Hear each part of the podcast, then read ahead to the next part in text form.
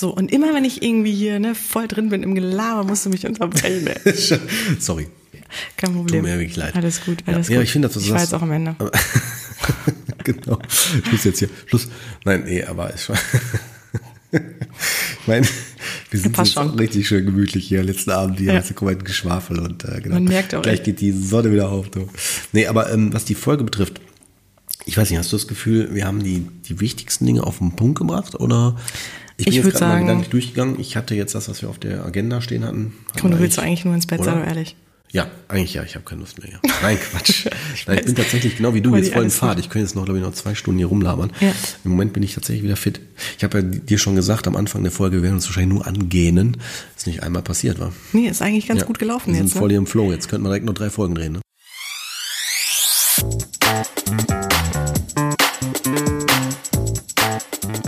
Willkommen bei der Sommer-Special-Ausgabe von Psycho trifft Coach. Cord und ich sind nämlich im Urlaub, gemeinsam. Im Gepäck aber natürlich dabei auch die Mikros. Wir melden uns somit heute aus Holland mit einem spannenden Thema, Verhaltensmuster und Blockaden.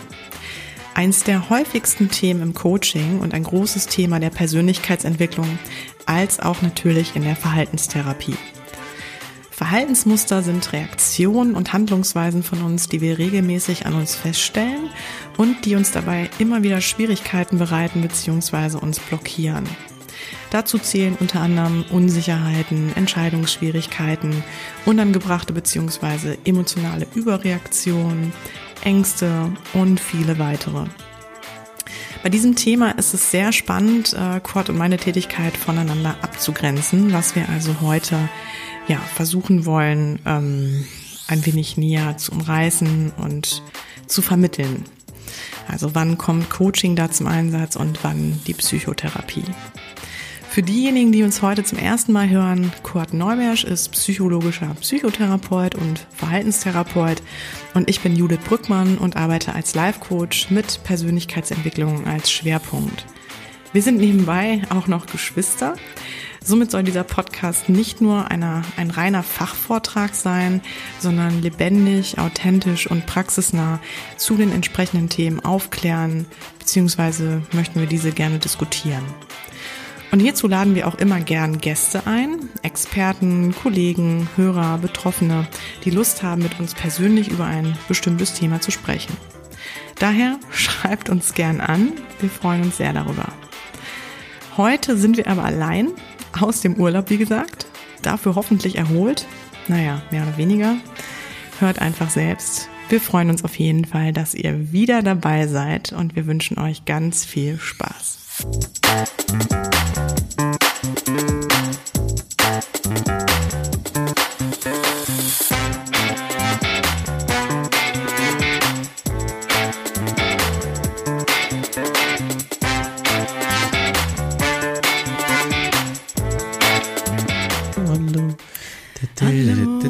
Schönen guten Abend.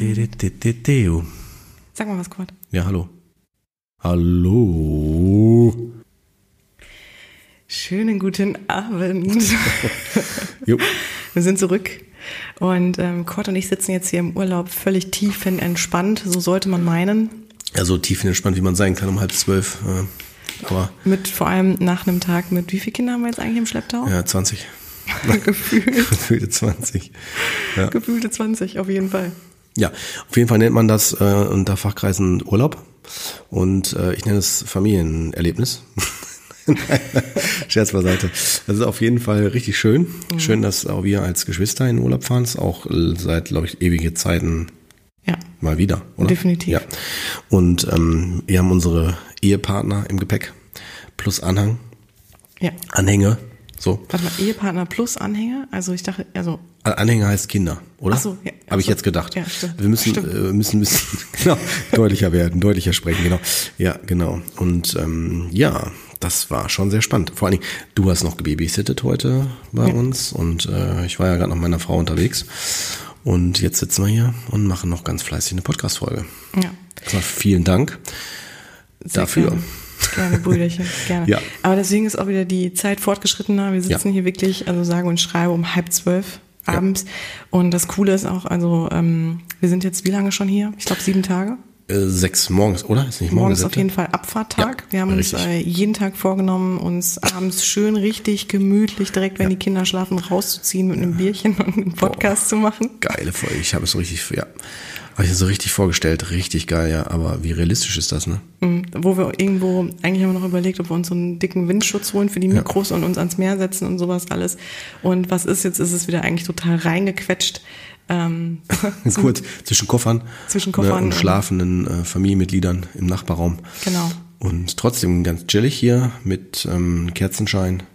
Hier so einer ähm, von Albert Heijn, ähm, so einem grünen, ekligen Neon-Windlicht. Na komm. Komm. Also, ne? Nee, schön Vor allen Dingen anders. ist hier aber, glaube ich, für Outdoor, ne? Wir sitzen jetzt gerade drin, ne? Ja. Ist die wir Kerze gleich für Outdoor, krepieren oder was? Egal. Edel geht die Welt zugrunde. genau, Okay. ein Weinchen haben wir auch dabei. Ja. Und ähm, eigentlich auch eher so der Restewein, der noch weg muss, bevor wir morgen losfahren. Ja. Also von daher, ihr merkt schon, ähm, also so wie wir es uns eigentlich Ja. vorgestellt haben, so total romantisch ähm, ist es dann doch nicht geworden. Nee. Ähm, was wir vielleicht auch mal aufklären sollten, ist, Cord, ähm, wir versuchen ja schon wirklich uns für die Vorbereitung mehr Zeit zu nehmen und auch irgendwie ein bisschen planerisch heranzugehen. Ähm, also was die Themen betrifft, ist das auch so. Ähm, auch was die Gäste und die, ja, die, ich sag mal, Abfolgen und sowas betrifft, kann man sagen, ist das so. Aber man muss wirklich ähm, mal sagen, dass Cord und ich uns, was das Thema betrifft, fast eigentlich gar nicht absprechen. Genau. Also wir haben wirklich, wir haben einen Titel und dann ist es so, dann sitzen wir wirklich äh, zusammen, wir haben höchstens fünf Minuten, wir beide, ne? Ja. Wenn wir, überhaupt. wenn überhaupt, genau. Wo wir uns wirklich nur mal ganz kurz abgleichen, Mhm. ob wir so das gleiche Verständnis davon haben, was wir heute Abend dann aufzeichnen wollen. Genau. Aber im Grunde geht's da jetzt gar nicht so drum, ähm, uns da fachlich abzugleichen. Nur, dass das auch nochmal klar ist, so ein bisschen, ähm, dass das alles relativ auch so ein bisschen spontan ist. Und so soll es ja auch eigentlich bleiben für uns beide, ne? Dass wir uns, Natürlich. Genau, dass wir uns einfach ganz entspannt zusammensetzen als Geschwister und Kollegen und einfach quatschen. Ja. Ne? Ja, ist ja auch die Idee von unserem Podcast. Habe ich so zumindest in Erinnerung. Ja, richtig. Und Genau. äh, der Ja. bleiben wir ja auch eigentlich treu. Ähm, Richtig. Damit selbst, ähm, Ja. weil wir so eher das Gefühl kriegen, irgendwie, wir haben gerade zu wenig Zeit, aber das ist ja dann am Ende auch Ja. ähm, authentisch. Ja. Und äh, trotzdem noch einen rauszuhauen. Also hier so voll, voll die richtigen fachlichen, coolen Sachen mal eben so rauszuschmettern und richtig noch, also ähm, Höreranfragen zu beantworten. Und ja, dabei noch den ein oder anderen Witz, die witzige Anekdote dann zu erzählen. Ne? Mhm. Ja. Wir wollten ja auch eigentlich eine Rubrik vielleicht einführen. Ja, Vielleicht können wir das auch heute machen. Machen wenn wir. wir noch, wenn wir Am Ende, ne? Oder? Und ähm, genau, machen wir am Ende. machen wir am Ende. Machen wir am Ende. Also nach drei Stunden, ne? Aber ich würde sagen, Kurt, äh, vielleicht können wir da direkt mal das Thema so ein bisschen mit aufmachen. Ich finde, bei uns in der Familie ist das auch ein Verhaltensmuster. Tut Also ich habe eine Blockade gerade. Ich habe eine Blockade gerade. Ich kann dir nicht folgen. Aber da sind wir Geschwister wirklich, da sind wir uns ein bisschen ähnlich alle. Ähm, ja, dass Hau wir alles raus. immer so ein bisschen auf den letzten Drücker machen oder sagen Nein. wir mal, oder, Nein, nee, oder sagen wir mal so, wir, wir, wir machen einfach, einfach viel zu viel. Ist wirklich so, wir machen viel, wir versuchen mal viele Sachen in, in, ja, in ein Zeitfe- Zeitfenster reinzupressen. Ja. So. Und ähm, also so im Sinne von, ähm, wenn wir das gerade noch machen, dann können wir auch noch, ähm, was, wie hast du es gerade genannt, dann beim, wir wollen irgendwann eine Best-of-Folge machen. Und hast gesagt, was machen wir dann? Dann machen wir, gehen wir dann so. noch essen an dem Abend und vielleicht können wir die Folge auch am gleichen Abend noch veröffentlichen. Genau, und gehen noch ins Kino. Gehen Alles an einem Abend. Kino, genau. Vorher haben wir noch die Kinder zusammen ins Bett gebracht, weißt du, jeder, jeder du dein äh, Sohnemann und ich dann äh, mit meiner Frau meine Kinder. Ja. Ja, also wir sitzen jetzt hier nochmal ganz kurz äh, einmal durchatmen. ja, wir sitzen jetzt hier in Holland, ähm, total schön, wirklich ganz schöner Familienurlaub und wir sind sehr happy, weil die Kinder jetzt schlafen und jetzt wir versuchen einfach mal ganz entspannt reinzukommen. Ne? Ja, Gut. So, Cordy. Ja, Ähm, Thema ist äh, Verhaltensmuster und Blockaden. Ja. Ist das übrigens die erste Folge, die wir im Vorfeld angekündigt haben mit Thema? stimmt. was wir auch vielleicht echt öfter machen sollten, damit die Leute die Möglichkeit haben, uns dann noch Fragen zuvor zuzusenden. Mhm. Und das haben auch ein paar gemacht, Ja, stimmt. die wir dann, wie gesagt, auch gleich mit aufnehmen. Ja, die lassen Kannst wir einfach mit einfließen. Also wir werden jetzt nicht extra ankündigen, sondern äh, wir lassen die einfließen, würde ich vorschlagen. Ne? Oder Ja, willst wir du lassen die einfließen. Ja, ne? Ja, gut. sonst immer sagen so Hörer äh, Fritz Müller aus. Das ist auch blöd, ne? Oder? Ja, nee. außerdem also- sagen wir, wir nennen ja nicht die Namen. Nein, Gott. okay, alles klar. So, gut. Ähm, Mhm. Ja, willst du starten? Soll ich? Ähm, ich ich würde insofern gerne starten, weil ich ja das Thema auch ein bisschen Ja. hier in, äh, auf den Tisch Ja, gepackt habe. ja, hau raus. Und zwar würde ich das Ne? äh, insofern gerne nochmal in Zusammenhang bringen. Ähm, Ich wollte das Thema sehr, sehr gerne machen, weil das wirklich eine, eigentlich so die häufigste Anfrage bei mir im Coaching ist. Ah, okay. Genau, ähm, das äh, Verhaltensmuster und Blockaden, die ähm, ja, die bei Klienten halt, die sie selber auch an sich wahrnehmen. Okay. Hast, hast du ein Beispiel, so dass man Ja. mal so eine Vorstellung hat? Gerne, gerne. Also Beispiele sind auf jeden Fall vor allem Unsicherheiten. Also Okay. ganz klar dieses Thema, ich ähm, wäre gern selbstbewusster Mhm. Und ich habe häufig die Situation oder die, das, also ich merke an mir dann, dass ich unsicher werde. Ah, okay. Und äh, ich weiß nicht, wie ich damit umgehen soll. Und ähm, das kommt natürlich vor allem so im Kontext Job häufig. Ähm, aber natürlich auch in anderen ähm, Bereichen. Also so, dass man auch das Gefühl hat, so zum Beispiel beim Thema ähm, Partnerwahl ne, oder beim Thema überhaupt also jemanden zu finden, ne, dass man sich da auch mehr Selbstbewusstsein wünscht. Ähm, aber es gibt auch viele so systemische ähm, Geschichten, also was, wo dann wirklich innerhalb zum Beispiel von Beziehungen das Gefühl dann entsteht, ähm, ich stecke meine Bedürfnisse immer wieder zurück. Und ähm, weil ich da ne, für mich halt irgendwie nicht gefühlt durchgreifen kann oder mich mal behaupten kann. Ähm, und dann halt immer die Frage, warum ist das so? Ne? Also wo kommt das eigentlich her? Und wie kann ich das für mich verändern? Und Okay. ähm, ja, also selten ist es so, dass die Klienten sofort wissen, ah, ich habe da ein Verhaltensmuster, sondern häufig ist es halt so, dass die kommen und sagen, ich wäre gern selbstbewusster. Also manche kommen halt und sagen halt, ich habe das Gefühl, ich bin ein bisschen blockiert oder ich habe bestimmte Verhaltensmuster oder Muster, die mich ähm, blockieren. Und das sind dann aber schon zum Beispiel ähm, sehr spezifische Anfragen. Also das sind dann Leute, die vor Entscheidungen stehen. Okay. Und das hatten wir auch letztens die Folge Entscheidungsfindung, ist halt auch ein großes Thema im Coaching. Ja, glaube ich. Genau, und ähm, dass sie da halt für sich immer das Gefühl haben, also immer, wenn es zu Entscheidungen kommt, ähm, sind sie blockiert, ähm, sich entscheiden zu können. Ja. Da haben wir ja schon so ein bisschen drüber gesprochen, aber genau, das ist zum Beispiel auch so eine Anwendung ähm, oder wo sich das halt zeigt. Und ähm, ja, also beim Thema zum Beispiel Selbstbewusstsein ist natürlich meine erste Frage, was die Klienten denn unter Selbstbewusstsein verstehen. Weil ähm, na, das ist ja auch, ähm, jeder würde das ja vielleicht für sich anders definieren. Und Coaching hat das natürlich viel einfach damit zu tun, ja, sich über sich selbst bewusst zu sein. Also ganz klare, ne, im wahrsten Okay. Sinne des Wortes oder buchstäblich halt. Ja. Ähm, und dann ist es eigentlich so, dass ich wirklich damit anfange, mit den Klienten halt zu gucken, okay, die mal so ein bisschen zu analysieren, was passiert denn so, ähm, wann haben sie das Gefühl, kommen sie halt immer wieder so an ihre Muster, ähm, an ihre Blockaden, ähm, wann passiert das denn? Ne? Und ähm, Das verstehe ich. Genau, also dass man erstmal überhaupt so eine Analyse macht Genau. und wirklich erstmal guckt, so wie sind die denn aufgestellt, wo kommen die denn her? Ja. Und ähm, seit, ne, also wo, in welchen Situationen zeigt sich denn dieses Muster immer? Okay. Und erst dann geht man ja dem, dem Muster auf den Grund. Also warum hat man dieses Muster? Und äh, dass man so ein bisschen auch einsteigt, wann hat sich das zum ersten Mal gezeigt? Und ähm, also ja, das ist eigentlich ganz spannend. Und dann guckt man natürlich auch, zum Beispiel beim Thema Selbstbewusstsein, da würde ich gerne mal kurz ein bisschen reingehen in das Thema. Ähm, ist so spannend, äh, dass viele halt sagen, so ja, ich wäre gern selbstbewusster. Und wenn man dann so ein bisschen nachfragt, hört man häufig, ich war auch mal selbstbewusster. Ja.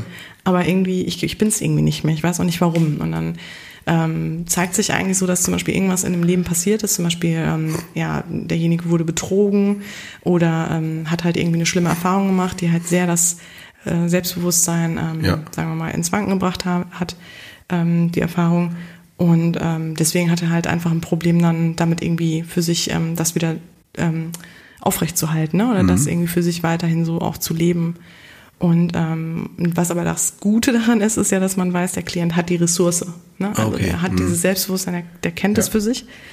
Oder was ich auch häufig habe, ist, ähm, dass Klienten zu mir kommen und sagen, ich wäre gern selbstbewusster. Ähm, zum Beispiel, ich habe das Gefühl, ich finde halt, ich, ich habe halt Probleme, einen Partner zu finden oder überhaupt auch eine Frau oder einen Mann anzusprechen.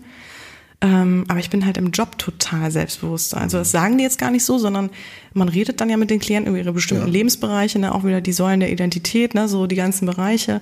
Ähm, ich schicke meinen Klienten ja auch vorher mal einen Fragebogen zu diesen Bereichen. Und dann ist mal ganz spannend, dass man, wenn, wenn die so von diesen Bereichen erzählen, dann gibt's immer einen Bereich, da sind die halt auch unfassbar selbstbewusst. Oder ne, nicht immer unfassbar, aber so. Ja, klar. Es gibt auf jeden Fall einen Bereich, wo die sich relativ sicher darüber sind, ähm, wie die damit umgehen oder ne, wie die da Ja. so, wie die da so sind. Also wenn wir sogar die Inhalte unserer Folgen nehmen, könnte man ja sagen, vielleicht hat es auch mit der Identität zu tun. Also inwieweit die sich dann über bestimmte Aspekte ja ihres Selbst identifizieren können und merken, äh, da fühle ich mich freier, also da fühle ich mich nicht so ähm, ja. eingeschränkter, weißt du, wie ich meine? Vollkommen. Das könnte ich mir vorstellen, dass sie deswegen dann merken, okay, da läuft das mehr, weißt du? So, mhm. diese unbe unbeeindruckter unbe oder nicht so eingeschränkt. Hm? Ja, also damit hast du eigentlich schön den ne? Bogen auch nochmal geschlagen. Du hast vollkommen recht. Also ich finde das auch so schön, glaube ich, an unserem Podcast. Mhm. Also hoffe ich, dass das auch irgendwann ähm, den Klienten, die eventuell auch daran Interesse haben, so die Folgen kontinuierlich zu hören, ähm, dass sie für sich feststellen, es gibt einen roten Faden. Ja, ja, genau. Das ist ja die Idee, ne? Auch wenn nicht immer genau die richtige Reihenfolge, also so, ne, also genau bausteinmäßig aufeinander äh, aufbaut, aber dass man halt über die Folgen auch merkt, ah, okay, da von dort die Folge, von dort die Folge, das kann man, das Wissen kann man gut verknüpfen. Ne? Ja. So, das ist ja die Idee auch letztendlich. Ja. Okay. Mhm. Mhm. Ja, aber du wolltest euch noch was weiter ausführen, oder? Mm, Habe ich dich jetzt ja. rausgebracht? Nee, eigentlich so im Grunde genommen. Da können wir eigentlich schon so einen kleinen ja? Break machen. Insofern, also ich wollte das nur schon mal so ein ja. bisschen ähm, erläutern. Ähm, okay. Ähm, also was zum Beispiel ein Verhaltensmuster sein könnte und mhm. wie man jetzt in dem Fall zum Beispiel vorgeht. Also okay. ähm, so, aber vielleicht können wir ja erstmal anfangen zu gucken oder ähm, vielleicht, dass du auch nochmal beschreibst, du bist ja auch Kurt Verhaltenstherapeut. Genau, ne? Dass du auch gerade deswegen ja. ähm, nochmal erklärst, auch dass wir nochmal so ein bisschen versuchen, das abzugrenzen. Wie gehst du denn daran und welche Verhaltensmuster zeigen sich denn mehr bei dir? Also dass wir das mhm. auch mal ganz konkret benennen. Ja, und, können wir gerne machen. Genau. Also zu einem muss man sich immer klar machen, Verhaltenstherapeuten orientieren sich ja an ein äh, in Anführungsstrichen Krankheitsmodell, äh, also dass man erkrankt ist an einer psychischen Erkrankung, so ist die Idee der Krankenkassen. Und äh, dass man dann halt den äh, Menschen dabei hilft, diese Erkrankung loszuwerden. Ne? So, das ist die Idee, also von Ängsten und ähnlichem. Und äh, wenn wir jetzt aber aus einer verhaltenstherapeutischen Sicht draufschauen, ähm, arbeiten wir hauptsächlich mit dem Sorg-Modell. Keine Sorge, ich schrecke jetzt nicht ab, gehe nicht zu sehr ins, ins Fachchinesisch, ich erkläre das sofort. muss aber, bevor ich das tue... Und es ist auch die Gefahr da, dass ich gleich einschlafe, es ist ja, zu spät schon Es war einmal. Genau. äh, genau. Aber ich muss kurz einmal ausholen, weil jeder, der ähm, irgendwie schon was von Verhaltenstherapie gehört hat, wird wahrscheinlich wahrscheinlich eher an klassische Konditionierung denken oder so. Und das kennen die meisten, glaube ich, aus der Schule. Ähm, das ist so äh, meistens so die letzten Jahre der Schule, wo es dann so durchgenommen wird. Ne? Genau, für die, die halt Bock drauf haben, Psychologie oder so zu machen an der Schule. Äh, da geht's dann um das klassische Konditionieren wie bei dem Pavlovschen Hund. Ja, kurz erklärt für die, die ihn nicht kennen, das ist so, dass ein ganz neutraler Reiz wie eine Glocke äh, für einen Hund, der jetzt gerade, wenn er Futter, also weiß, dass er Futter kriegt, ja, dann ein Speichelfluss äh, quasi entwickelt. Das ist ja die Vorbereitung darauf, dass das Futter besser aufgenommen werden kann, besser zersetzt werden kann. Also eine ganz normale Reaktion, wenn ein Hund Futter sieht oder riecht oder so oder weiß, es kommt gleich, dass er schon Speichelfluss entwickelt. Die Idee jetzt oder das Besondere wegen der klassischen Konditionierung bei dem Pavlovschen Hund ist folgende. Und zwar wird diese unkonditionierte oder dieser neutrale Reiz der Glocke jetzt mit dem Futter verbunden. Das heißt also, wenn man jetzt sagt, dieser neutrale Glockenreiz, man klingelt, klingelingeling, und dann kommt das Futter und dann weiß der Hund, wenn man das mehrmals macht, also nicht nur einmal, sondern mehrmals macht, weiß der Hund, ah, wenn die Glocke ertönt, dann kommt das Futter und dann kriege ich mein Essen. Und somit wird dann der Speichelfluss aktiviert. Das heißt, das ist die Idee dahinter, dass man dann das Futter vielleicht gar nicht mehr braucht. Es reicht die Glocke, um diesen Speichelfluss schon zu aktivieren. Das ist der Hintergrund. Und ähm, wenn man so will, dass also ein neutraler Reiz plötzlich mit etwas verbunden wird. Ich gehe nicht, zu, nicht, nicht weiter in die Details, sonst glaube ich, ich kann ja jetzt endlos drüber berichten, aber es würde jetzt hier zu weit abweichen von dem, wo wir darauf hinaus wollen. Ne? Deswegen gehe ich jetzt mal zu diesem Sorg-Modell. Das hört sich sehr spezifisch an, aber hier, die Hörer werden schnell merken, dass es ja super einfach ist. Das Sorg-Modell baut auf folgende Situation auf. Ich nehme ein Beispiel. Wenn jetzt ein, äh, zum Beispiel jemand von einem Hund gebissen wird, wird automatisch das eine eventu eventuell eine Angst äh, erzeugt vor Hunden. Dass man auf einmal, so wenn man einen Hund hört oder sieht, sofort in Angst gerät, weil man denkt, ich werde wieder gebissen. Und wenn man jetzt das Sorgmodell nehmen, das wird die, das Sorg besteht jeweils aus den Anfangsbuchstaben bestimmter wichtiger Begriffe. Nämlich das von Sorg, das S ist die Situation. Nehmen wir mal an, jetzt kommt ein Hund, nachdem ich vom Hund gebissen worden bin, kommt plötzlich um die Ecke plötzlich äh, wieder ein Hund. Wäre die Situation, ich sehe den Hund. Ja, so. Mhm. Dann äh, mit dem O von Sorg, das ist die Organismusvariable. Das ist die, die ich schon als eigene, eigenen Anteil von mir mitbringe. Also das heißt zum Beispiel, wenn ich schon irgendwie, keine Ahnung, eh schon schlechte Erfahrungen gemacht habe, vielleicht mit Hunden oder generell mit Tieren oder mich nicht richtig verstanden fühle oder ich mich hilflos fühle oder irgendwas, was das halt noch verstärken könnte, wird das halt alles in dieser äh, Variable, wenn man so will, schon mit reingenommen. Auch Schüchternheit oder egal was, was halt das noch verstärken würde, dieses Gefühl. Ja, dann das R von Sorg äh, steht für die Reaktion. Das heißt also, wenn ich den Hund sehe, der dann kommt, unabhängig davon, ob der jetzt aggressiv ist oder nicht, sorgt bei mir physiologisch bei der Reaktion, also körperlich, vielleicht schon für Herzrasen ne? oder Schwitzen, Schwindel, irgendwas dieser Art. Und kognitiven Gedanken denke ich mir, oh Gott, ne, der wird mich wahrscheinlich gleich sofort anfallen oder ne, sowas. Und, äh, oder nicht schon wieder oder sowas. Ne? Und ähm, motorisch muss man sich vorstellen, ist das so, dass ich da merke, ich will am liebsten flüchten. Entweder erstarre ich jetzt, ich flüchte oder ich, ne, keine Ahnung, irgendwas, also dass man irgendwie körperlich, motorisch was machen möchte. Mhm. Und emotional, die Ebene gibt's ja auch, habe ich vielleicht in dem Moment tierische Angst, bin total unruhig, unsicher, ängstlich, verunsichert, was auch immer. Ne? So, dann die Konsequenz ist dann daraus, dass ich mich verhalte. Die meisten vermeiden, würden dann wahrscheinlich, wenn der Hund auf der gleichen Straßenseite ist, würden vielleicht die andere Straßenseite nehmen oder würden in eine ganz andere Straße einbiegen oder würden sich irgendwo verstecken oder sowas. Ne? Und diese Verhaltensweisen, also diese Konsequenzen, die ich daraus ziehe, prägen meinen Verhaltensablauf auch für die Zukunft. Mhm, womit wir das. bei Verhaltensmustern kommen. Ganz genau. Angekommen ja, sind. Mhm. Genau, und das ist eigentlich ganz gut. Das ist auch die Erklärung von Sorg, wenn man so will. Ne? Und ähm, dann muss man sich noch vorstellen, dass ähm, die, äh, soll ich das erklären, dass noch, es gibt noch den Bereich der Kontingenz. Die Kontingenz beschreibt, ist auch ein Fachbegriff, beschreibt im Grunde genommen, wie, wie kontinuierlich das stattfindet. Also ist es immer so, dass ich die Erfahrung mache? Falle ich mich immer so? Oder gibt es da eine, äh, eine, eine Unterscheidung? Also mhm. eine andere, so eine verschiedene Reaktionsart darauf. Das heißt, mhm. wenn ich mich immer so entscheide und ich für mich immer wenn man so will, jetzt runtergebrochen, merke, es hat einen guten Ausgang, also dass zum Beispiel der Hund mich nicht gebissen hat, weil ich abgehauen bin oder so, mhm. ja, habe ich vielleicht das Gefühl, ich muss das jetzt immer weiter machen, damit ich beschützt bin, damit mir nichts passiert. Und das kann meine Angst natürlich weiter verstärken. Mhm. Weil immer dann natürlich, wenn ein Hund kommt, fühle ich mich eingeengt, fühle ich mich eingegrenzt. Ne? Und das ist halt ein gutes Beispiel dafür, wie so Verhaltensmuster zwar mir in dem Moment situativ vielleicht das Gefühl geben, ich rette mich, aber eigentlich enge ich mich ja nur noch mehr ein. Mhm. Ne? Genau. Würdest du in dem Moment eigentlich auch von Triggern sprechen, Kurt? Uh, ja, das ist ja, das ist ja so mein Steckenpferd, ne? Thema Trauma, ne? Ähm, ja, also wenn man jetzt Trigger bedeutet ja, dass du ein ähm, Ereignis hast, was bei dir etwas ganz Spezifisches ja so auslöst, wenn man so will, ja. Also wie so eine Erinnerung, irgendwas ganz Schlimmes, ja, so.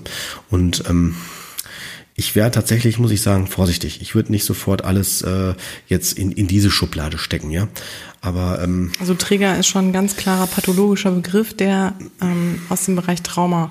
Psychotherapie kommt. Ja, also er zumindest löst es etwas Starkes in uns aus, ein Trigger. Ne? Also meistens Angst, also irgendeine Reaktion. Und äh, da kann man schon sagen, klar, als Begriff des Triggers, ja.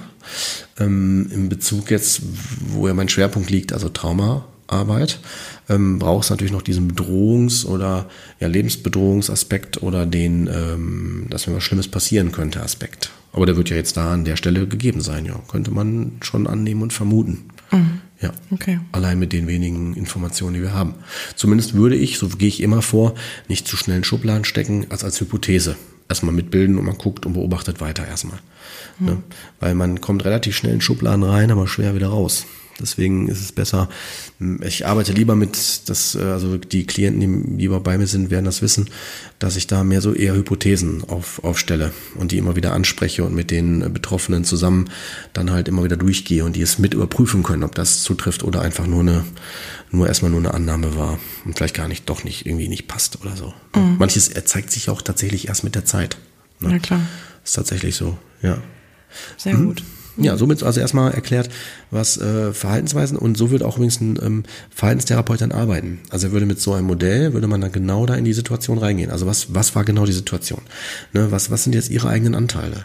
Ne, wie haben Sie denn reagiert? Also wie merken Sie das denn körperlich? Wie merken Sie das emotional, kognitiv und so weiter? Und dann, was haben Sie denn dann gemacht? Ja, und es gibt noch dieses ABC, Schema, um das vielleicht mal kurz noch zu erläutern. Das, ich passt ganz gut dazu, ne? Dass man halt auch an der Stelle erstmal eine Situation hat. Ja, und ähm, dass man dann halt darauf dann halt auch eine Reaktion hat. Und über die Reaktion gibt es ja auch dann natürlich wieder eine Konsequenz. Und das Problem ist, dass wir meistens ja durch unsere Reaktion, die wir haben, wenn wir die dann analysieren, feststellen, dass die vielleicht doch nicht so ideal waren. Ja, also machen wir ein Beispiel. Wenn ich mich verabrede, um äh, 12 Uhr mich mit jemandem zu treffen, bin ich vielleicht um 10 Minuten vor 12 freue ich mich. Eine Minute vor 12 denke ich mir, jetzt kommt der gleich oder die, die kommt jetzt gleich, die Person. Um 12 Uhr denke ich mir, jetzt müsste jemand kommen. Schon je nachdem, wie zwanghaft ich bin oder ordnungsliebend oder pünktlich, Pünktlichkeitsfanatiker, also je nachdem, wie, wie ich da aufgestellt bin, ja, wie sehr ich da so ausgerichtet bin, denke ich dann vielleicht schon nach bei 12 Minuten eins so, ja, wann kommt der denn jetzt? Und dann kommt die Person jetzt, ne? Und äh, wenn ich die Person kenne, werde ich mir vielleicht schon einiges dazu ausmalen können, aber spätestens dann irgendwann habe ich auch meine Toleranzgrenze erreicht, vielleicht 10 Minuten, 20 Minuten, wann auch immer, denkt man sich auch, was soll das denn? Also, ne? Warum macht er es denn? Bin ich dem vielleicht nicht wichtig? Und das sind dann schon so Gedanken, die dann plötzlich so entstehen können als Konsequenz. Nur wenn man dann zum Beispiel letztendlich dann feststellt hinterher, was war der Grund. Nehmen wir mal an, die Person kommt plötzlich durch die Tür nach einer Stunde und sagt, ich komme gerade vom Autounfall. Ja, also Blechschaden zwar nur, aber äh, ne, also es war also ganz knapp. Würde natürlich die Person, die gewartet hat, sofort wahrscheinlich nicht mehr diese Gedanken haben und sich denken, boah, na gut, dass die Person dann wirklich da ist, weißt du? Und die Gedanken äh, und auch die Konsequenzen und alles, was da dran hängt, verändert sich sofort. Warum? Weil man einfach auch nochmal anders an die Situation drangegangen ist. Einfach die nochmal versucht hat, anders zu bewerten. Auch nochmal von einer negativen, von einer belastenden, vielleicht auch, je nachdem, was die Symptomatik ist, depressiven oder ängstlichen oder ne, feindseligen mhm. oder was auch immer für Anteile, wenn man von so einer Denkweise wegkommt und mal mehr so schaut, welche eher realistischen Möglichkeiten könnten es denn, denn sonst sein. Mhm. Hat er auch noch eine Uhrzeit aufgeschrieben. Oder, ne? Oder keine Ahnung, vielleicht hat es vergessen. Mhm. Ne? Oder vielleicht hat das wirklich persönlich genommen. Muss man dann auch diskutieren. Klar, gibt es ja auch so Leute, die lassen einen sitzen. Gibt's auch. Mhm. Ne? Weißt du? Natürlich, ja. Ähm, jetzt würde ich gerne nochmal drauf eingehen. Also genau, ja. Verhaltensmuster, um das mal auch irgendwie festzuhalten, sind ja dann ähm, auch wie das Wort ja schon sagt, Muster. Ähm, also im Grunde genommen Reaktionen oder Verhaltensweisen von mir, die ähm, in ja wieder äh, oder in regelmäßigen oder in wiederkehrenden Abständen ähm, auftauchen und ähm, halt ein, sagen wir mal, typischeres oder bezeichnendes Verhalten von mir zeigen. Ja, genau. So, jetzt zum Beispiel bei deinem Beispiel, was du gerade gebracht hast, wäre ja interessant, ähm, hat man immer schnell solche Gedanken. Ne? Mhm. Das zum Beispiel, dann ist ja auch die Frage, welche Qualität haben denn die Gedanken? Genau. Sind das wirklich so Gedanken so von wegen, ähm, ja, also so das Gefühl von, also Misstrauen, ne? Irgendwie, ähm, ja, der andere ähm, der will sich auch gar nicht mit mir verabreden oder ja. lässt mich jetzt hier sitzen und ähm, die dann so ein bisschen ähm, entgegen demjenigen selbst gerichtet sind. Oder ähm, was sind denn, was sind denn andere Gedanken? Also welche Gedanken entstehen denn schnell? Und ähm, das finde ich nochmal spannend, dass wir da auch nochmal drauf eingehen, Kurt. Das sind mhm. ja nochmal Verhaltensmuster, die so ein bisschen, finde ich, auch Persönlichkeitsanteile auch ähm, offenlegen. Mhm. Und ähm, wo ich dann halt auch mal wieder ganz schnell bei lande, ist dann halt auch die, ähm, die Arbeit mit dem Persönlichkeitsanteil. Ne? Also zu gucken, ähm, welcher Anteil ist das denn, mhm. der mich da so zum Beispiel in dem Moment selbst sabotiert oder ähm, ne, also der da so misstrauisch ist oder ähm, der halt da einfach dann auch zu einem Problem in der Beziehung halt werden kann, egal wer das jetzt ist, ne, der andere. Mhm. Ähm, und dass man da halt mal schaut, warum hat diese, also unsere Persönlichkeit besteht ja aus mehreren Anteilen. Mhm. Ähm, und warum hat dieser bestimmte Anteil ähm, da für sich irgendwie das Gefühl von Misstrauen oder solche Dinge? Also zum Beispiel ist da was Prägendes passiert in der Vergangenheit. Also gab es zum Beispiel mal ähm, ja irgendwie eine Verletzung ne, in der Hinsicht, dass derjenige für sich halt immer schnell mhm. zu einem misstrauischen, äh, zu einer genau. misstrauischen Überzeugung kommt. Genau. Oder zum Beispiel ähm, ne, hat man schnell immer ein ängstliches Verhalten. Ich denke mal, dann würde man wahrscheinlich auch sehr gut bei dir aufgehoben sein, Kurt. Ja. Ne? Ähm, also dass man, genau, also dass wir vielleicht auch nochmal so ein bisschen erklären, welche Verhaltensmuster ähm, gibt denn im Grunde genommen? Da kann man das noch so ein bisschen vielleicht klassifizieren, dass wir da nochmal so ein bisschen Aufschluss mhm. drüber geben. Ja, vielleicht erstmal so für auch die Hörer. Also ich denke, dass, das merke ich auch in meinen Therapien, ich weiß nicht, ob du das auch so erlebst, aber wenn man alleine die Situation, wenn man sich die Zeit nimmt, sich die Mühe macht und die Situation mal wirklich ähm, nur besch beschreibend anschaut. Also, was war die Situation? Wie habe ich mich jetzt in dem Moment dann gefühlt? Was habe ich gedacht? Was habe ich körperlich erlebt? Was habe ich dann gemacht?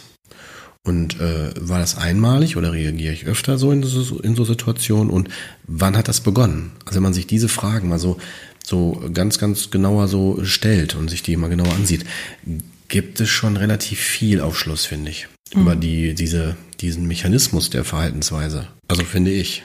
Da würde ich auch gerne kurz einhaken, weil ähm, was ja auch ganz spezifisch oder typisch für Verhaltensmuster ist, dass die ja sehr schnell automatisch oder automatisiert ablaufen. Richtig, also dass ja. die Klienten ja. selbst in dem Moment nicht ja. ähm, rational darüber äh, oder entscheiden können oder das gut rational steuern können, sondern dass das ja eher so eine Art emotionale ähm, Reaktion ist, ähm, die dann stattfindet, ne, die dann auch vielleicht ähm, gar nicht gewollt ist. Mhm. Also zum Beispiel, was ja vielleicht auch viele kennen, ist so das Thema vielleicht Eifersucht, ne? Mhm. was dann halt schnell kommt, wo man jetzt aus rationaler Sicht oder sagen wir mal so ein bisschen aus der Erwachsenen Ich oder Erwachsenenposition ähm, halt sagen würde, okay, Mensch, ähm, äh, ist doch alles gut, ne? Du hast überhaupt gar keinen Grund ja. dafür irgendwie oder Grund dazu, eifersüchtig ja. zu sein. Aber derjenige kann halt einfach nicht anders. Ne? Ja, ich weiß, was du meinst, aber da müssen wir uns nichts vormachen. Das ist nochmal wichtig, wichtig vielleicht, dass ich das ausspreche. Ähm, wenn bestimmte Dinge noch blind sind, wie blinde Flecken, oder noch nicht ausgesprochen werden können oder man noch nicht hingucken kann, dann ist die Zeit noch nicht reif. Aber da müssen wir uns auch klar machen, dann bringt das auch noch nichts. Mhm. Selbst Therapie, selbst Coaching, würde ich behaupten, bringt da nichts. Erst wenn ich bereit bin, wirklich hinzugucken, mir auch die Schatten anzusehen oder zumindest sich mich diesen anzunähern, ja, also was da die Hintergründe sind. Und wenn ich zum Beispiel das Thema Eifersucht hätte, dass ich dann auch bereit bin, hinzuschauen, okay, wo bin ich eifersüchtig? Und nicht zu denken, ich darf nicht eifersüchtig sein, sondern vielmehr sich die Frage zu stellen, warum bin ich das? Mhm. Was steckt dahinter? Was brauche ich? Also was versuche ich mir durch die Eifersucht zu geben? Oder äh, mich zu schützen davor, dass vielleicht irgendwas nicht eintritt. Weißt du, wie ich das meine? Ja. Also, dass man ne, die Funktion dahinter versteht. Ich weiß genau, was du meinst. Genau, das mhm. Eifersucht, mhm. genau, die Eifersucht ist ja im Grunde genommen nur ähm, das, wie sich äußert. Aber genau, genau was kommt denn, wo kommt es denn eigentlich her? Richtig. Ne?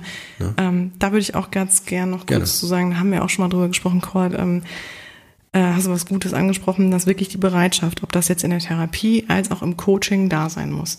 Weil was häufig dann stattfinden kann, ist, dass jemand kommt und sagt, Mensch, ähm, ich komme immer wieder in Beziehung an den gleichen Punkt. Ne? Ja. Wir haben immer wieder Konflikte, immer Riesendiskussionen. Ja. Und wenn man dann nachfragt, dann hört man schnell, okay, derjenige, der vielleicht bei mir sitzt, also ähm, ich habe jetzt keinen speziellen Fall im Kopf, aber ich mache ja, das mal als Beispiel. Ja, ja, klar. Derjenige, der da gerade mhm. vor mir sitzt, ne, der ist dann in den Momenten immer eifersüchtig. Ne? Ja. Und dann entfacht halt ein Drama oder eine Diskussion. Mhm. Ähm, aber der Fehler wird nicht bei ihm selber gesehen. Also was heißt Fehler? Ne? Das hört sich ja schon sehr wertend an, aber äh, sagen wir mal, es wird halt nur. Das Problem oder das, das Verhaltensproblem aus der Sicht des Patienten hm? genau, oder des der, Klienten. Genau, der Konflikt wird nur im, im Außen wahrgenommen oder mhm. wird dem, dem, sagen wir mal, dem Außen zugeschrieben. Ja. Und äh, die Verantwortlichkeit, sage ich mal, wird auch abgegeben. Ja. Und äh, da hast du also gerade schon was Schönes gesagt, dass es ganz wichtig ist, dass man für sich selber natürlich auch ähm, dahin gucken möchte. Ja, natürlich. Ich bin da jetzt gerade von ausgegangen, ne, dass man, ähm, also jetzt, äh, dass wir darüber sprechen, genau, als wenn man dann daran arbeitet und oder wenn man für sich eine Blockade feststellt, weil das ist ja auch so der Haupt, das Hauptargument, warum die Klienten dann ja kommen. Mhm. Sie sagen so, dass ist für mich gefühlt ein Thema, wo ich auch für mich nicht weiterkomme. Ja, genau. Also äh, mich zum Beispiel in vielen Themen dann blockiert. Ja. Ähm, genau, das, das. Ähm, ich, aber du hast vollkommen recht. Also das muss da sein. Ne? Das, nee, nicht nur das. Wir haben auch noch, das ist auch unter anderem eine Hörerfrage, das Thema zum Beispiel, was ist, wenn plötzlich irgendwo der Knoten platzt? Weißt du, ich meine? Und dann plötzlich ist das Problem gelöst, was vielleicht vorher stundenlang oder ne, über längere Zeit in Therapien bearbeitet und besprochen worden ist. Und irgendwie gefühlt passiert das, dass er sich wie aus dem Nichts sich plötzlich löst und verändert. Und dann denkt man sich hinterher, ja, woran lacht das jetzt? Also war es jetzt wirklich durch die Therapie oder durch durch, durch Beratung, also Coaching, oder war es jetzt durch irgendwie die Situation X zufällig oder weißt du so, ne? Oder weil jetzt gerade mal die Sonne scheint oder was weiß ich. Also, ne, worauf ich hinaus will, ist, da sind wir wieder bei dem Thema Ursache-Wirkung. Mhm. Weißt du, wie ich meine? Also das heißt, ähm, was war jetzt wirklich hier der Zusammenhang, der gefühlte Zusammenhang? Und ich muss dir gestehen, jetzt, ich bin jetzt schon längere Zeit im Geschäft, um äh, wirklich sagen zu können, kenne ich auch selber aus Überzeugung äh, und Erfahrung, äh, dass dann Klienten kommen und sagen, Herr Neubersch, Sie sind jetzt der dritte, vierte, was weiß ich, fünfte Therapeut und ähm, jetzt habe ich bei Ihnen das Gefühl, jetzt komme ich weiter. Also das war vorher bei den Therapeuten nicht so. Sicherlich kann es gut sein, ne, dass das vielleicht auch mal an einem Therapeuten liegt. Aber was natürlich auch nicht selten ist, ist, dass einfach die Therapeuten, die vorher mit dem Klienten gearbeitet haben, einen ganz anderen Teil so angesprochen haben, dass der jetzige Therapeut dadurch erst an einen Punkt kommt, der erst durch den Therapeuten davor vorbereitet worden ist. Weißt du, wie ich das meine? Ich weiß genau, was du meinst. Und das ist, was ja. ganz Wichtiges, dass Total. wir das auch nochmal so sagen. Weil ich bin davon überzeugt, ich glaube nicht an Zufälle. Das heißt, es gibt aus meiner Sicht schon bestimmt dazu eine Gesetzmäßigkeit, dass solange ich mich in einer Therapie oder Beratung oder Begleitung befinde, es einen guten Grund dafür gibt. Weil wenn es nicht mehr passt, dann merken wir das. Merkt die Person das? Ist das sofort spürbar? Mhm. Ne? Und ähm, dann ist dann allerdings nur die Frage, warum bin ich dann noch da? Ne? Weil es kann tatsächlich sein, das gibt's auch, hatte ich auch schon mal, ich hatte schon mal einen Klienten, wo sich die Frage gestellt habe, ich mir auch gefragt, äh, so bin ich jetzt der Falsche oder passt das nicht? Oder ne, muss man jetzt hier irgendwie, was, was mache ich dann? Ne, dafür gibt's ja dann die Supervision und Beratung, mhm. Intervision und was weiß ich nicht alles, ne, fürs ähm, ähm, Begleitungs- und Beratungssettings, ähm, um da auch professionell zu bleiben. Und dann stellt sich dann dann halt in dieser Phase auch heraus, okay, natürlich ist das ja auch die Idee, dass man hinschaut, ist es, liegt es eventuell an dem Anteil des Therapeuten? Mhm. Weil wir sind ja auch Menschen. Ne? Ganz also genau. kann es damit zu tun haben. Und wenn nicht, ist vielleicht dann hier trotzdem etwas ganz Wichtiges in dem Prozess weiterzumachen. Mhm. Ja. Also ich sage das deswegen so deutlich, weil es gibt auch Klienten, da muss man zum Beispiel auch mal ganz deutlich Grenzen setzen. Also der Grenzen setzen, sei es, ich weiß das noch aus klinischen Settings, im Bereich zu bestimmten Krankheitsbildern wie äh, emotional instabiler Persönlichkeitsstörungen, die in einer Phase waren, ähm, die zum Beispiel sehr, sehr selbstzerstörerisch waren und so ambivalent dabei. Also ich werde mal deutlich, wenn die dann ähm, so, sagen wir mal, gemerkt haben, ich muss mich jetzt irgendwie selbst verletzen, haben sich dann irgendwie geritzt oder ähnliches. Ne? Und ähm, dann äh, war natürlich die Station damit, kam an Grenzen, hat die Station sich natürlich gefragt, wie können wir sie jetzt da weiter begleiten, adäquat, weil das ist ja eigentlich nicht das Setting, dass sie sich da weiter die ganze Zeit so verletzen. Ne? Und dann gibt's halt auch Abstufungen bis hin zu äh, Gelb, Grün, Rot, bis vielleicht dann auch mal, dass man sagt, so und jetzt ist vielleicht die Therapie mal unterbrochen und dann müssen sie jetzt erstmal entlassen werden. Ne? Mhm. Nicht, dass man die, diesen Menschen dann nicht hilft, das nicht, aber dass man denen deutlich macht, dass hier eine klassische Psychotherapie nicht mehr dann gerade in dem Moment weiterhilft. Dass dann jetzt in dem Moment gerade was anderes wichtig ist für die Person. Weißt du, ich meine? Mhm. Oder das, das, gibt es, so Settings, dass man einfach gucken muss, was braucht die Person in dem Moment. Ne? Das kann man auch Therapiepause nennen oder sowas. Ne? Habe ich zum Beispiel auch schon mal bei, Ess, Ess, äh, bei Essstörungen oder so, wenn jemand sehr magersüchtig ist ne? und in ein, von einem Gewicht her zu niedrig sinkt, wirklich so niedrig sinkt, dass es in einen lebensbedrohlichen Bereich geht. Da gibt es genaue Zahlen für. Ne? Äh, dann kann ich als Therapeut nicht mehr weitermachen weil es lebensbedrohlich ist, weil halt was ganz anderes im Vordergrund steht und weil die Person auch kognitiv vom Denken her, vom Konzentrieren her nicht mehr auf der Höhe ist. Mhm. Das kann sie nicht mehr verarbeiten. Mhm. Ne? Und das muss man einfach sich so klar machen. Ne? Und das sind so Dinge halt, dann sagt man auch manchmal so, jetzt ist Stopp. Okay. Bin ich sehr tief eingestiegen, aber um auch mal so ein bisschen dem ein Bild zu geben. Ne? Und worauf ich hinaus will, ist, ich würde behaupten, dass das, äh, dass äh, wenn der Knoten plötzlich irgendwann platzt, dass das sicherlich dann das Ergebnis ist von einer langen Vorbereitung darauf, um dorthin zu kommen. Mhm. Ich, also das sage ich meinen Klienten halt auch immer, ne, dass es halt wirklich ein Prozess ist. Ne? Also dass Arbeit an sich einfach ein, ein Prozess ist und nicht ein Schalter umlegen ne? oder mhm. irgendwie das Gefühl von, jetzt habe ich es verstanden und jetzt kann ich sofort auch umsetzen. Also zum Beispiel, wenn ein, da, wir hatten auch die Frage, wenn eine Blockade erkannt wird oder ein Verhaltensmuster eine Blockade erkannt wird, ähm, wie schnell kann ich die für mich ähm, auflösen? Und äh, da kann man halt wirklich sagen, das ist wirklich ganz individuell. Das kann man nicht so pauschal beantworten. Ja. Ähm, und das bedarf auch wirklich der ja kontinuierlichen, also im Grunde Coaching, also das, das sage ich den Klienten auch immer wieder so, oder wenn mich die Leute so fragen, worum geht's denn so ein bisschen auch im Coaching und so. Und es geht auch immer wieder vieles darauf zurück auf das Thema Bewusstsein. Ne? Also sich Dinge bewusst machen und im Grunde genommen dann dadurch mhm. auch damit umgehen können ja, und lernen. Ne? Also dass man, wenn natürlich. man, dass man für sich erstmal ist ja der erste Schritt sowieso die Dinge erstmal zu erkennen, ja. ne? zu wissen, was was passiert mir eigentlich immer, was ja. du gerade auch so schön beschrieben hast, mit ähm, auch mal wirklich diesen Schritt zurückzumachen mhm. und von außen die Situation zu betrachten, was ist da genau passiert, ähm, das eigentlich im Grunde genommen nochmal ganz sachlich zu betrachten mhm. und ähm, und dann für sich festzustellen, was wie kann ich da für mich eigentlich ähm, eine Strategie entwickeln, mhm. um diesem Muster, ich sag mal, aber jetzt auch auf einem guten Weg ähm, äh, zu begegnen. Ja, klar. Weil genau, also ich glaube, das ist auch ganz wichtig, dass man nicht das Gefühl für sich hat, ähm, oh mein Gott, ich muss dieses Muster jetzt für, für mich Mhm. ein für alle Mal loswerden und ähm, bekämpfen und bekriegen, ähm, weil meistens, das ist ja auch was, was dann zu uns gehört und das hat ja auch seinen Ursprung. Warum ist das überhaupt entstanden, das Verhaltensmuster? Mhm. Ja. Ne? Es entstammt ja dann auch irgendeinem Persönlichkeitsanteil oder irgendeiner Erfahrung, ähm, und dass man da natürlich dann auch in, ähm, mit einem ja, im, im guten Sinne mit umgeht. Ja. Ähm, aber da für sich natürlich, also da arbeitet man dann halt auch dran, ähm, was kann der Klient für sich halt ähm, kreieren, Ja. um das für sich auch umzusetzen. Dann häufig arbeitet man auch ganz gerne im Coaching gerade. Ich arbeite ja auch viel mit so ganz handfesten Dingen, also sowas wie ähm, Ritualen oder so oder genau. irgendwelchen Methoden. Also. Mhm, ja. ja, ganz genau. Also ganz klaren Methoden auch, die für, also dass der Klient auch das Gefühl hat, boah, ich habe irgendwie was Greifbares. Ne? Also ich habe jetzt nicht das Gefühl, ich stehe jetzt irgendwie hier alleine da.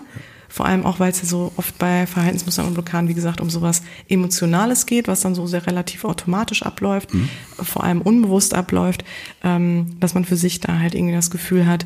Also eine Methode ist zum Beispiel ähm, total simpel, kennst du wahrscheinlich, würdest, sagst du deinem Patienten vielleicht ja auch, äh, oder kennst du bestimmt auch, Kurt, ist so dieses, im Grunde genommen wirklich mal drei Atemzüge zu nehmen, ne? oder einfach mal ähm, erstmal so durchzuatmen Mhm. und für sich auch das Gefühl zu haben, also so wirklich für sich diesen, Ja. dieses Motto im Kopf zu haben, Ja. ich darf mich jetzt entscheiden. ja, ja, genau. Ich, ich kann mich entscheiden, jetzt wieder komplett in dieses Muster einzusteigen oder ich darf äh, mich entscheiden, mal komplett einen anderen Weg einzuschlagen. Voll. Ähm, genau, und also das Passt. merke ich auch immer, oder ich merke auch, oder bei vielen Klienten ist das auch so, äh, wenn die dieses Durchatmen schlecht können, im Beisein der anderen oder in, die Situa in der Situation selber, auch dieses wirklich rausgehen aus der Situation. Ne? Auch um da nochmal so dieses Setting kurz zu wechseln und für sich dann irgendwie den Kopf frei zu bekommen. Ähm, genau, und auch da, das ist ja im Grunde eine Form von Abgrenzung, ne? ähm, sich da einfach wirklich abzugrenzen. Ja. Aber das große Problem ist ja häufig, dass die wenigsten halt das für sich in dem Moment wahrnehmen. Und deswegen, da will ich dann nochmal den Bogen so schließen oder den Kreis schließen, geht's da auch wieder um das Thema Bewusstsein. Ja. Also sich das bewusst machen, was passiert da eigentlich und ähm, Ja, geil. Die Und- Töne des Computers. genau. Aber weißt du, was mir einfällt? Das Beispiel Stuhlgang. Nicht so schön. Da kommst du Krankenpflege wieder, weißt du? Stuhlgang. So Rituale und weißt du so. Ach so. Und das ja, weil so die Frage ist so, wann kommt das denn? Wie ist es denn? Ja, da kann man auch nicht immer so sagen. Man kann probieren, man kann sich hinsetzen. Die einen, bei denen läuft es sofort. Ja, wenn es zum Stuhlgang geht, die anderen müssen halt erstmal gucken, dann dauert es vielleicht nochmal oder was. Und dann geht man halt nochmal hin auf Toilette. Und ich finde, das ist ein ganz gutes Beispiel dafür, dass es ähm, nicht für jeden A erstmal gleich ist und zweitens, dass es auch je nachdem, um was es geht, auch eventuell auch seine Zeit braucht. Weil Stuhlgang ist ja nicht immer auch gleich. Also, weißt du, ich meine, es hängt davon ab, wie du isst, wie Bewegung ist und Wasser und überhaupt Darmflora und was weiß ich nicht, alles, das, was da dran, dran hängt. Und so ist es generell in unserem Leben mit Verhaltensweisen auch so. Wenn wir bestimmte Dinge haben, die wir schwer verdauen können oder die uns schwerer fallen, kann man davon ausgehen, dauert das was länger, bis sich da was verändert, bis sich da was löst, der Knoten löst oder ich merke, jetzt habe ich die Blockaden abgebaut. Ne? Also wir zum Beispiel jetzt, wenn wir jetzt wieder in so pathologischen, also im, im Verhaltenstherapeutische gehen, ähm, machen das dann über dieses Sorgmodell, was ich ja vorgestellt habe, dass wir dann uns angucken, was sind denn genau die Verhaltensweisen, die man macht, dann, also als quasi Konsequenz, ne? Also da guckt man sich genau an, was ist von diesen Verhaltensweisen verstärkend für das Problemverhalten, ne, indem man zum Beispiel vermeidet, abhaut, nicht in der Situation bleibt, ne, äh, oder äh, keine Ahnung, oder ne, was ist vielleicht sogar förderlich oder positiv, ne. So in der Regel, wenn es um ein Problemverhalten geht, ist es erstmal im Vordergrund nicht förderlich, was man dann als Konsequenz macht. Ne? Aber man würde da zum Beispiel dran ansetzen und dann genau gucken. Also was, was sind genau dann diese Verstärker, die das verstärken, mein Verhalten, dass ich es nicht mache, also mich nicht die Situation stelle oder so, und würden dann halt daran dann arbeiten, die langsam abzubauen. Und mit langsam ist tatsächlich auch das so gemeint. Nehmen wir nochmal das Beispiel vom Anfang mit dem Hund. Ne, dann würde man jetzt auch nicht sagen, ach komm, geh mal hin, streichel den mal. Ne, wenn man vorher gebissen worden ist, vielleicht noch der gleiche oder was, ne, Hund oder gleiche Rasse, ne, sondern da würde man vielleicht erstmal sagen, bleib doch einfach mal da stehen. Ja, und der Hund läuft an dir vorbei. Weil er sagt, nee, das kann ich noch nicht. Ja gut, dann geh doch auf die andere Straßenseite, aber hau nicht ab, bleib da stehen. Ne, trau dir das zu. Ne, und dann kann man das weiter immer so, man sagt so sukzessiv, also immer so stufenweise, stückchenweise, dann auch immer weiter ähm, wie sagt man, sich der Situation stellen. Dann geht man vielleicht irgendwann mal auf die andere Straßenseite, bleibt dann sogar da stehen. Ne? Vielleicht traut man sich sogar irgendwann mal den Hund auch zu streicheln, wenn man im Vorfeld fragt, beißt der, darf man streicheln, muss man immer fragen. Ist ja bei jedem Hund auch immer anders. Ne? Und äh, wenn der Besitzer sagt, ja klar, ist kein Problem, dann kann ich mich auch das sogar zutrauen. Dann habe ich auf einmal irgendwann wieder einen ganz anderen Zugang und ein ganz anderes Gefühl zu Hunden. Mhm. Ne? Würdest du denn dann sagen, dass Verhaltensmuster und Blockaden, also zumindest was deine Erfahrung in der Therapie ist, ähm, wirklich komplett gelöst werden können?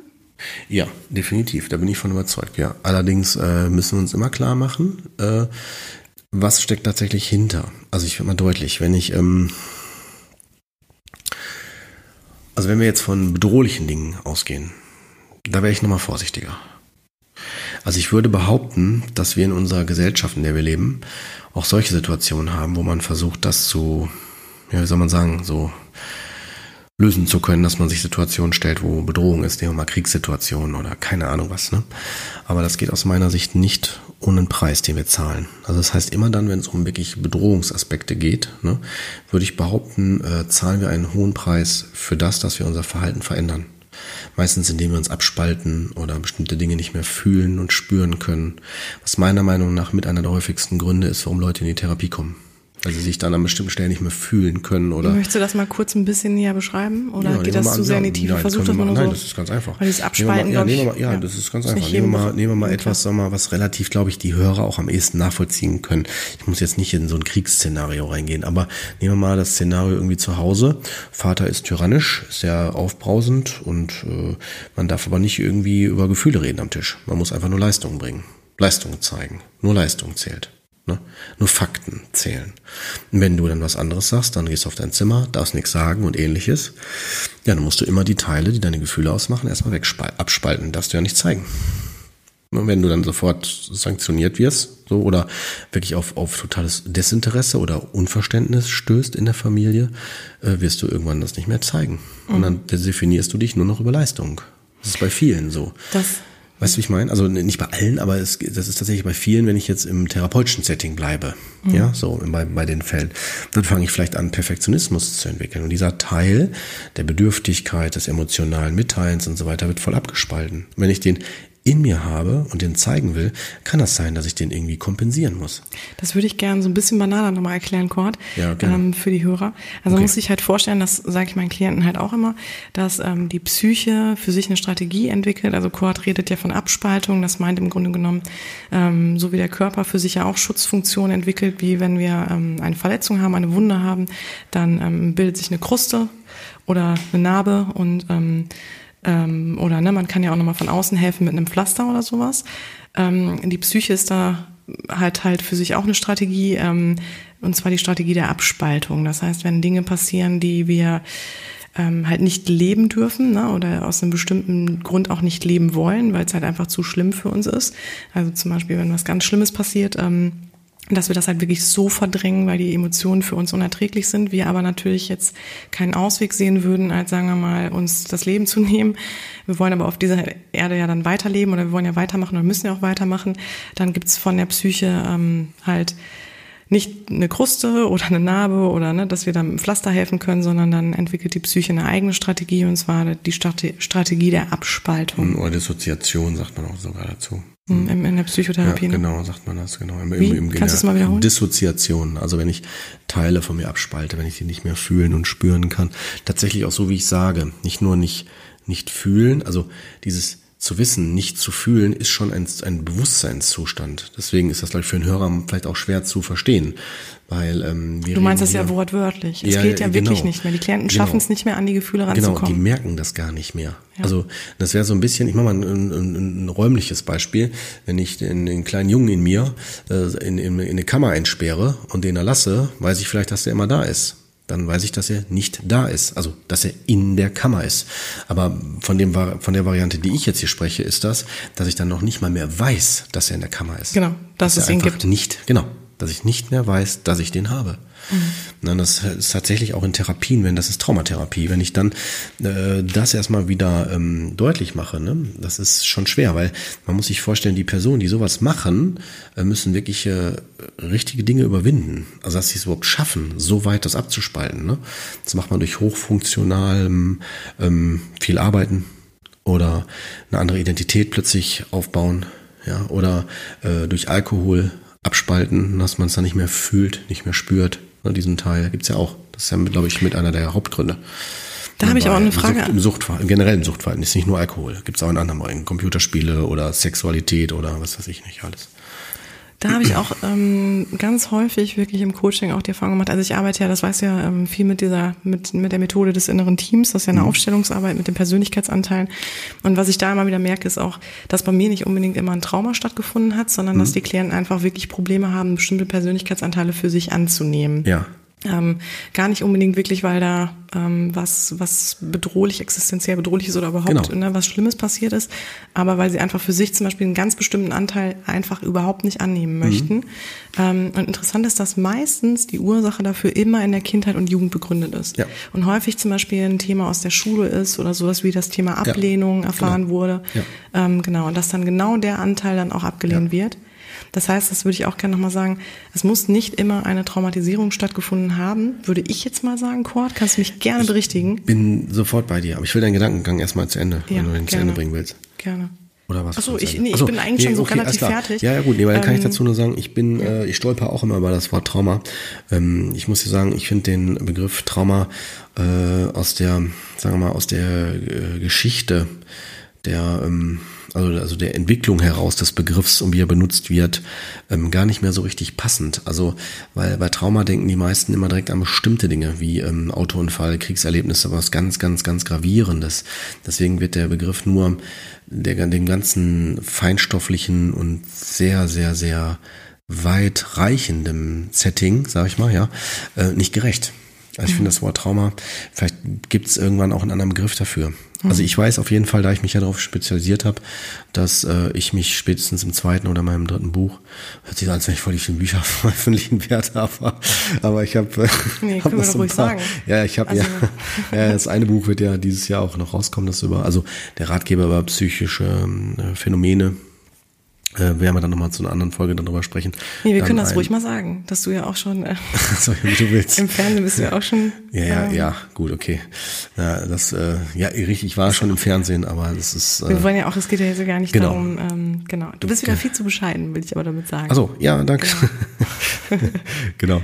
Ja, also ich sag mal so, ich ähm, liebe meinen Job, ich lebe meinen Job und äh, deswegen stelle ich mich gerne zur Verfügung, wenn es denn der Aufklärung oder auch des, sagen wir mal, des Verstehens hilft. Also ich sehe mich tatsächlich auch in der Rolle des Vermittelns, des Ver äh, Verständlichmens. Ne? Das ist auch mit einer der Gründe, warum wir das hier machen. Ich wollte gerade sagen, das ist ja genau, eigentlich der Grund auch, ne? warum wir überhaupt hier ja, sind. Ne? Ja, und geplant ist halt noch ein Kinderbuch, so Dinge auch für Kinder äh, plausibel zu machen. Äh, so gerade psychische, komplexe Themen ähm, und Kinderbücher haben wir uns gedacht. Ähm, also ich mache das mit jemandem zusammen, ohne jetzt direkt schon zu sagen, wer das ist. ich bin jetzt nicht. Ich, oh, ich genau, muss den erstmal fragen. Ich muss erstmal fragen, ob er das will. Ja, und auf jeden Fall. an der Stelle, derjenige weiß es wahrscheinlich auch, wenn er jetzt ja. hört. Und ähm, genau. Und ähm, ja, weil wir uns gedacht dann halt, ne, denn wenn man das Kinder verständlich machen kann, kann das, können das auch Erwachsene verstehen. So war so die Grundgedanke. Und, ähm, da müssen wir auf jeden Fall dann noch eine Folge zu ja, machen. Gerne, können wir gerne machen. Und das Boah, wir äh, reißen dritte, hier auch, Entschuldigung, Kurt, ja. Ja, ja, genau. Und das dritte Buch, jetzt komme ich wieder zum Griff zurück, ne? Äh, dritte Buch, ähm, weil ich bin ja totaler Fan des Ansatzes von Franz Rupert der schon bei uns war und auch bestimmt sicherlich in Zukunft zu uns auch nochmal, dass wir also nochmal noch mal bei ihm sind zum Interview. Ähm, äh, ich finde, die Arbeit ist so wichtig, weil das ist das der das Phänomen von Trauma und die Auswirkungen sind so so so tiefgreifend über mehrere Generationen und viele wissen das gar nicht, dass es äh, trotzdem wirkt in in in ihnen so mhm. und äh, es geht nicht darum, das zu dramatisieren, sondern eher äh, lebensnahe praktische Beispiele und auch Möglichkeiten an die Hand zu geben, wie kann ich mir da helfen? Muss mhm. nicht immer so komplex sein, auch nicht immer direkt immer über Therapie. Ne? So, aber jetzt kommen wir wieder hierhin zurück. Total. in diese Folge. Aber es ähm, hat ja auch ein bisschen was mit Verhaltensmustern zu tun. Ne? Ja, also natürlich, Trauma ja, ja. Eine Grundlage wir sein. kommen immer wieder dahin. Ich merke das. Ne? Aber genau, also warum wir, ihr merkt schon, also wir, ne, wir verlassen ja auch manchmal das ganz, ganz deutliche Thema, weil es einfach, ich mhm. finde in der Psychologie halt oder in der, in, im Coaching oder auch in dem ganzen Thema, das ist ja Thema Persönlichkeitsentwicklung oder halt bei dir Psychotherapie. Mhm. Ähm, es ist einfach, es bedingt sich natürlich komplett immer auch. Ähm, oder ja, du kannst es halt, man kann es halt nicht so perfekt immer alles voneinander abgrenzen. Nee, ist ja auch nicht unser Anspruch. Es ist ja eher so, dass wir mit dem Thema, was wir heute auch haben, Dinge erstmal ansprechen möchten und ähm, erklären, erläutern möchten, ne, was aus unserer Sicht wichtig ist. Und wenn durch die Hörer zum Beispiel, und da möchte ich jetzt die Hörer gerne wieder aktiv reinholen, ne, wenn sie Interesse haben und sagen, boah, das würde mich nochmal interessieren oder das wäre schön, wenn wir das nochmal vertiefen könnten, machen wir dazu auch gerne nochmal eine Folge. Also wir vertiefen das auch gerne weiter in bestimmte Richtungen. Ne? Ihr könnt uns da gerne auch Hinweise oder weiter, weiterführende Fragen gerne stellen. Ne? Ja. Uns ist wichtig, dass wir mit der, mit der Frage der Folge immer auch einen Überblick also über das Thema und äh, der, also des, des, des Themas der Folge liefern. Und mit Verhaltensweisen und Blockaden wäre aus meiner Sicht damit, also was ich zumindest sagen kann aus der verhaltenstherapeutischen Seite her, ähm, wäre das, was Verhaltensweisen betrifft, weil die haben wir alle, wir haben unsere Verhaltensweisen und Muster, haben wir alle. Ähm, erst dann veränderungswürdig, wenn wir merken, dass wir, so wie wir sie tun, uns vielleicht nicht helfen oder diese uns nicht gut genug unterstützen und wir sie ganz gern optimieren oder verändern möchten. Und da macht es Sinn, dann das, wie wir es gerade auch schon oder wie ich es auch schon versucht habe, so anzumerken, mal zu hinterfragen. Ne? Wie sie, worauf, worauf beruft das oder wieso mache ich das überhaupt? Ne? Und so weiter. Und ähm, bei den Blockaden ist es ja so, das haben wir jetzt, glaube ich, noch nicht so richtig deutlich angesprochen. Ähm, Blockaden sind ja eher sowas, wenn ich etwas noch nicht kann. Zum Beispiel jemanden ansprechen oder weil ich vielleicht schüchtern bin oder ne, weil ich mich vielleicht noch irgendetwas nicht zutraue. Du meinst das, glaube ich, auch mit Selbstwert, ne, das mhm, Thema genau. Selbstwert. Genau. Ne? Unsicherheit. Und äh, genau, ne? Und äh, Blockaden sind nochmal noch mal eine andere Liga, würde ich sagen, ne? Mhm. Weil Blockaden häufig ähm, auch nochmal, ähm, wie soll ich das sagen, ja, ähm, geprägt sind von einem Nichtwissen, was kommen könnte, wenn ich mich doch verändere. Mhm. Dadurch, dass ich es nicht weiß, mache ich es auch nicht. Mhm. Weil es ist ja tatsächlich so, wir Menschen sind ja so, wir arbeiten ja eher mit dem, was wir wissen, weil dann wissen wir, was da ist, mhm. als dass wir mit irgendwas Unbekanntem arbeiten. Mhm. Und dann sagt der andere, es ist voll super, mach das mal, sprech die Person an, ja, oder spring vom Dreier oder keine Ahnung, mach das, mach dies und jenes. Ne? So, äh, und wir denken uns, ja gut, der ist jetzt voll davon überzeugt, aber ich noch lange nicht. Also, Man darf ja auch nicht vergessen, ja? Äh, Entschuldigung, Kurt, wenn ja, ich da ins Wort war, aber man darf ja nicht vergessen, es ist ja verankert in unserer Identität. Ne? Genau. So, und das ist halt das große Problem. Also wenn genau. wir dann zum Beispiel ähm, äh, mehr Selbstbewusstsein und Stärke irgendwie für uns auch umsetzen wollen, ne, dann ist es natürlich auch so, die anderen haben uns damit ja nie in Verbindung gebracht. Also es gehört eigentlich ja nicht zu dem, wie wir uns sage ich mal, sonst gesehen haben oder wie uns andere gesehen ja. haben. Das heißt, es hat auch immer, das sage ich auch im Coaching, das ist eigentlich somit auch ein großer Fokus, äh, ist das Thema Mut. Ne? Also auch da immer so ein bisschen das Gefühl zu haben, okay, ich gehe da auch über Grenzen hinweg, ich gehe auch über, da, über Dinge hinweg, die ich bisher kannte. Mhm. Ne? Aber, und das sage ich den Klienten auch häufig, ähm, dass es natürlich immer einen systemischen Einfluss hat. Ja. Ne? Dass wenn ich für mich irgendwelche Verhaltensmuster verändere, ähm, das natürlich einen Einfluss auf mein, mein Gegenüber hat, ne? oder ja, das System, in dem ich mich Klar, befinde. Natürlich. Also da können wir auch mal ein Beispiel machen. Also wenn ich zum Beispiel in der Beziehung immer derjenige war, der eher zurückgesteckt hat oder ja. der dem anderen die Entscheidung überlassen hat, weil mhm. ich mich da vor einer Verantwortung gedrückt habe, warum auch immer ich dann dieses Verhaltensmuster hatte. Mhm. Ähm, gerade beide geguckt, äh, haben irgendwie so ein Türrausch. Oh, aber alles gut. Ja, Urlaubsort. Wer weiß. Genau, man weiß es nicht. Ähm, jetzt Bist bin ich raus. kurz raus. Nee, ja. genau, also ähm, ne, wenn ich dann, ähm, wenn ich dann Mensch, genau, wenn ich dann in der Beziehung halt immer derjenige ja. war, der dann äh, irgendwie zum Beispiel Entscheidungen halt nicht ne, durchgesetzt hat oder ja. wie auch immer. So, und jetzt werde ich natürlich irgendwie verändere ich mich ja. und äh, verändere, versuche mein Verhalten dazu verändern und für mich auch mal andere Dinge umzusetzen, mhm. ähm, hat das natürlich einen Einfluss auf mein Gegenüber. der klar. muss dann mitziehen. Ne? Und ähm, Vollkommen. Genau, jetzt ist natürlich da die Frage, wie sehr, be, sag ich mal, befürwortet das denn auch das Gegenüber? Und es kann natürlich auch sein, dass der Partner sich denkt, oh Gott, ne, das möchte ich gar nicht, weil dann wird mir eine andere Rolle zugeschrieben eventuell. Mhm. Ähm, sagen wir bei dem Thema Entscheidung, ne, dann, dann bin ich diejenige, die dann vielleicht schneller zurückstecken muss. Ähm, oder ne, bisher war ich doch diejenige, die so ein bisschen den Ton angegeben hat. Ähm, wie soll das dann werden? Entschuldigung. Also auch viele Unsicherheiten dann innerhalb der, der Rollen und der Rollendefinition. Und da kann ich auch wirklich nur sagen, ähm, sollte man auch wirklich sein System mit in den Prozess mit einbeziehen. Also zumindest ja. bei den Leuten, wo man das Gefühl hat, da macht das auch Sinn. Ich habe irgendwie gerade echt einen Kratzen im Hals. Oh. Aber ähm, weil das halt ganz wichtig ist, finde ich, wenn man Verhaltensmuster und Blockaden ablegen will, mhm. ähm, da halt sich irgendwie auch anzuvertrauen. Ne? Ja. Ich muss mal einen Schluck Wein nehmen, Entschuldigung. Schluck Wein ja. statt Wasser. Schwester jetzt, bau die Blockade ab. ne?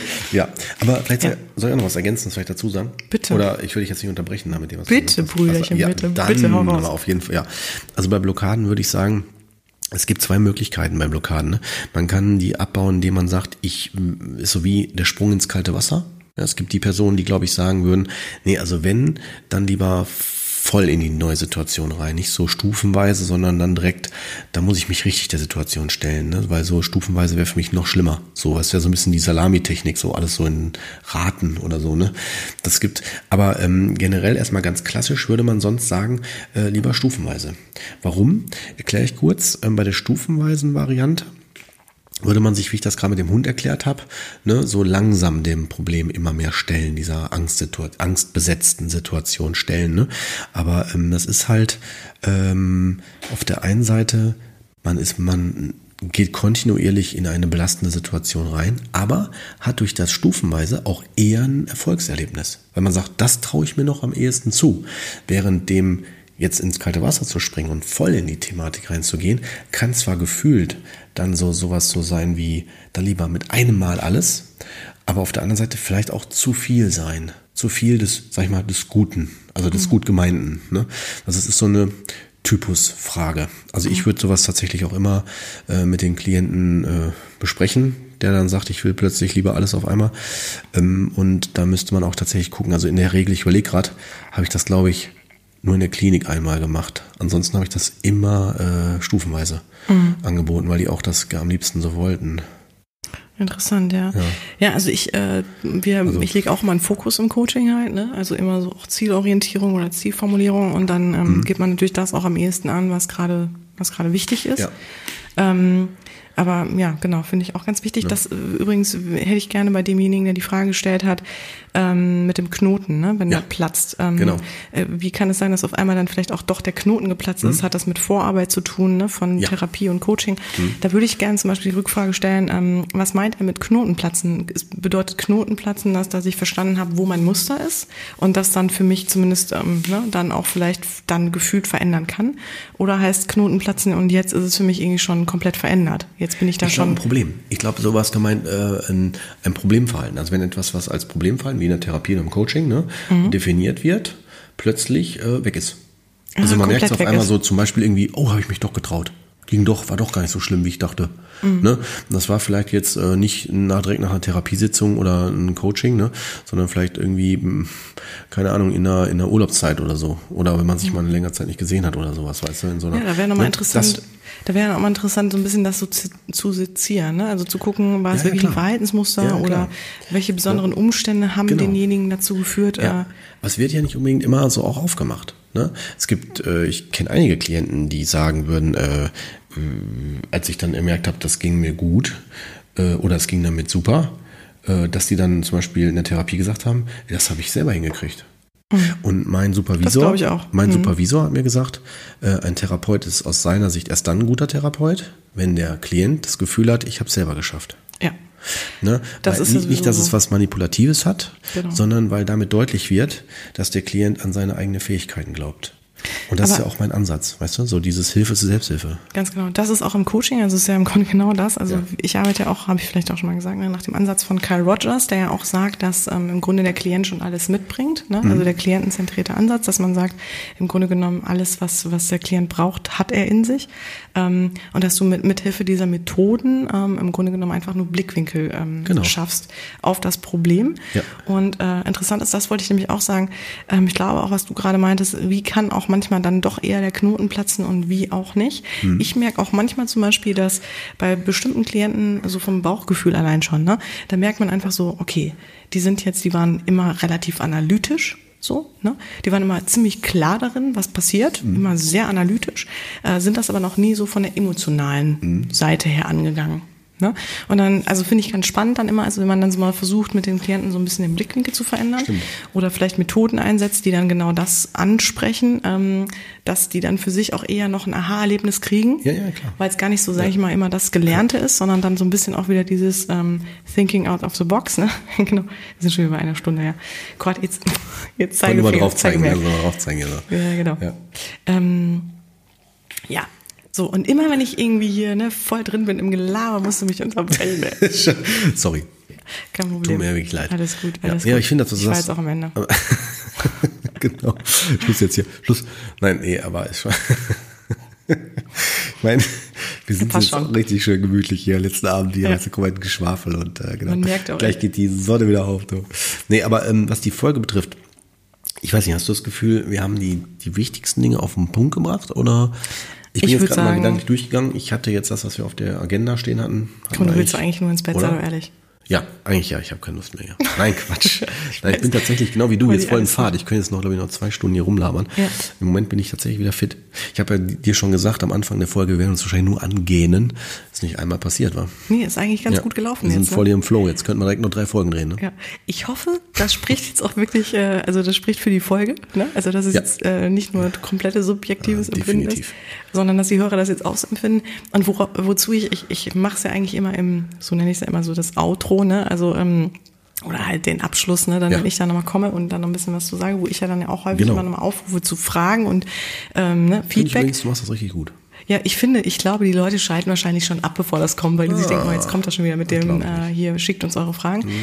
Aber worauf ich wirklich nochmal eingehen möchte, ist das, was du gerade meintest, Kurt. Wir kratzen ja viele Dinge dann immer in Folgen noch so mit an. Ja. Ne? So wie gerade Trauma hast du gerade mal angekratzt. Ja. Oder, ne, also wir sind ja in viele Bereiche immer so kurz reingehoppelt, ähm, dass wir vielleicht da wirklich euch nochmal ähm, so ein bisschen ans Herz legen wollen.